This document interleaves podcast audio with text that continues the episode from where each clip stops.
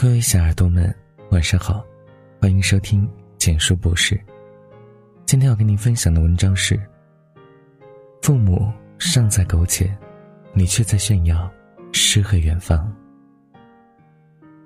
总有一些人，你活得青春无敌，你过得光鲜亮丽，却看不见你身后默默供养着你的父母，为了让你过上更好的生活，还在。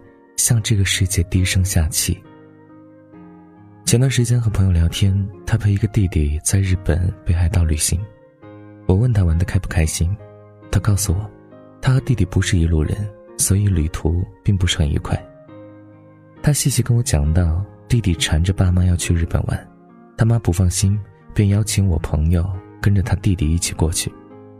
他的弟弟家境不算富裕，刚上大学也没有能力自己赚钱。却有着挥金如土的本事。就拿一件小事来讲吧，日本的物价很贵，一片哈密瓜要三十人民币左右。朋友问我：“你能够认同自己还不能挣钱，家里也不是很有钱，眼都不眨，只是因为口渴了不肯买水，却一口吃了三片哈密瓜的小孩吗？”这孩子让我想到一句印象很深刻的话：“父母尚在苟且。”你却在炫耀诗和远方。身边这样的人挺多的。我另外一个朋友，家庭条件很一般，却把日子过得很高级。他嫌单位盒饭难吃，每天中午出去下馆子，下午还必定订一杯十几块钱的奶茶外送。和他一起出去逛街，他总会拉着我吃人气很高、价格也很昂贵的餐厅。和他旅游。他对景区里的各式物价虚高的食物和纪念品，向来都是潇洒的买买买，花钱如流水。臭豆腐不算好吃，他尝了一块吐出来，厌恶的皱皱眉头，然后扔了。我都不敢劝他花钱别大手大脚。每次试图奉劝他，他都不服气的瞅瞅我，搬出他那两句名言，理直气壮的就开枪了。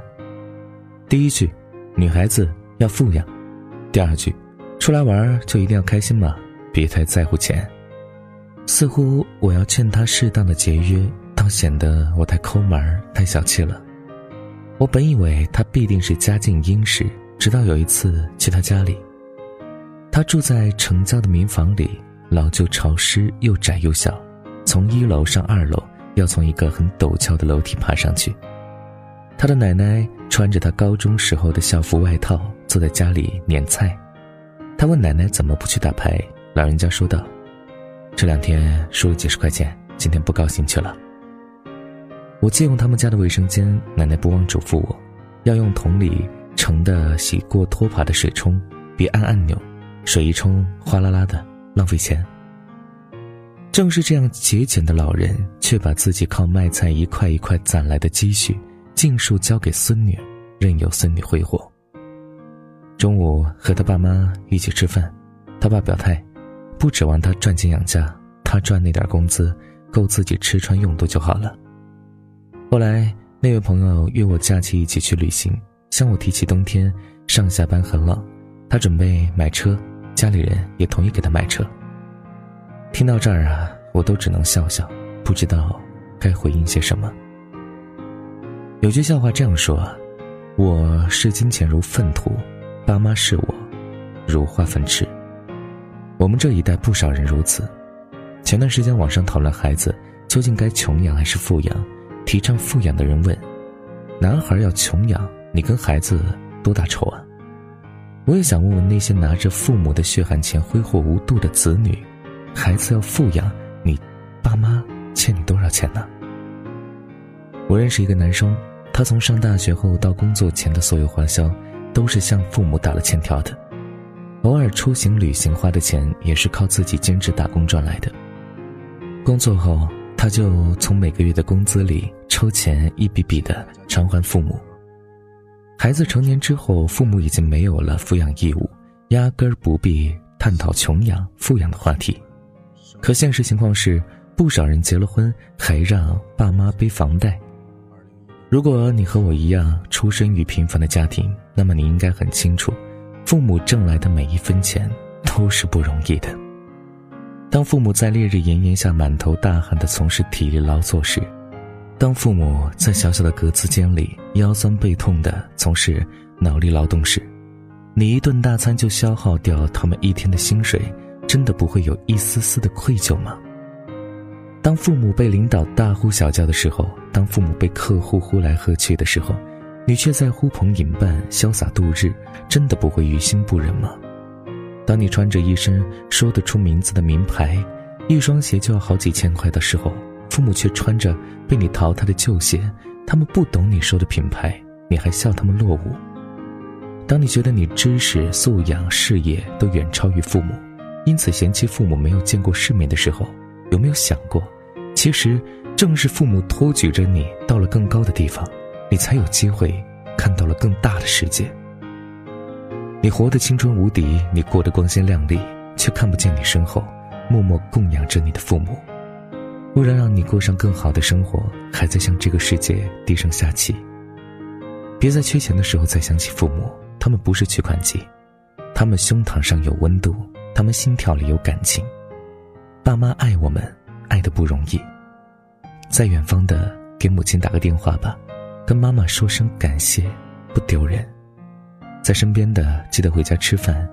如果再能买个小礼物，相信妈妈会逢人念叨好久好久。千万别忘了，也问父亲好。许多父母在不知不觉中培养了白眼狼。星期天晚上，饭菜已经上桌，我呼唤女儿吃饭了，她答等一下。我先吃了。几分钟后，女儿走过来，看了一眼桌子，问：“我的饭呢？”伴随着的是一副愤愤不平的神情。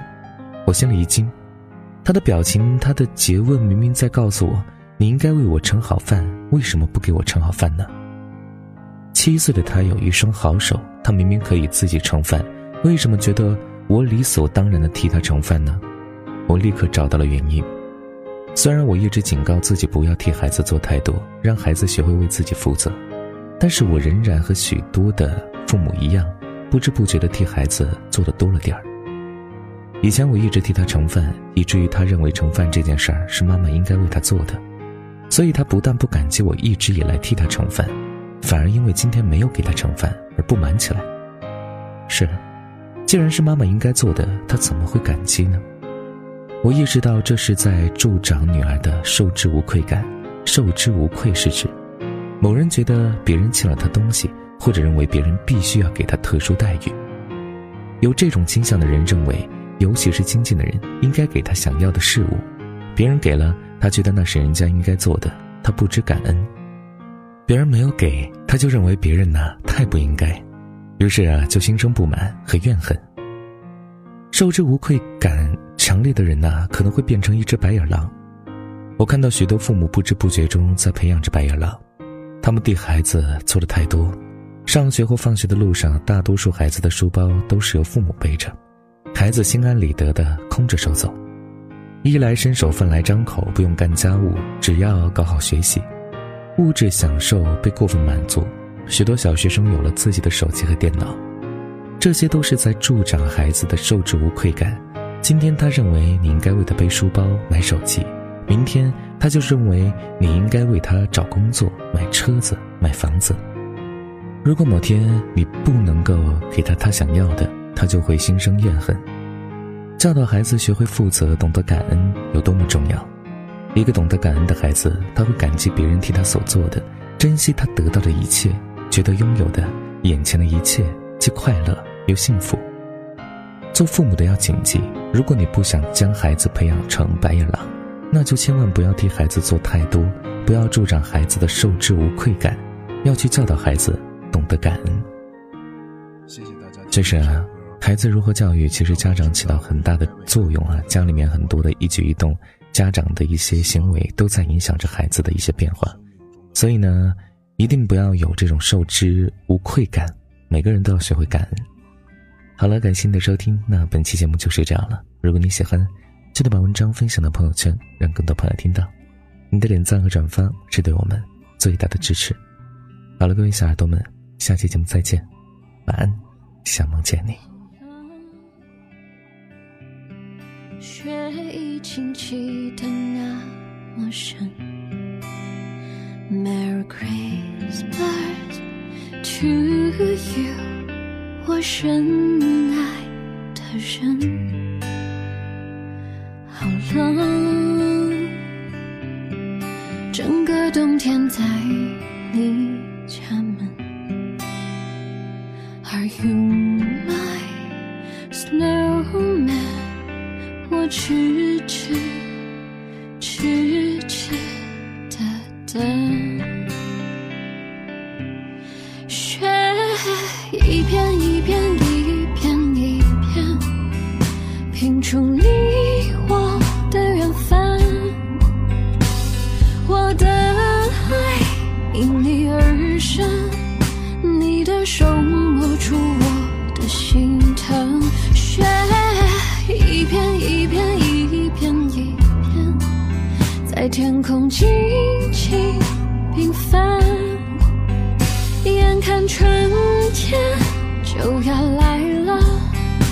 而我也将也将不再生存。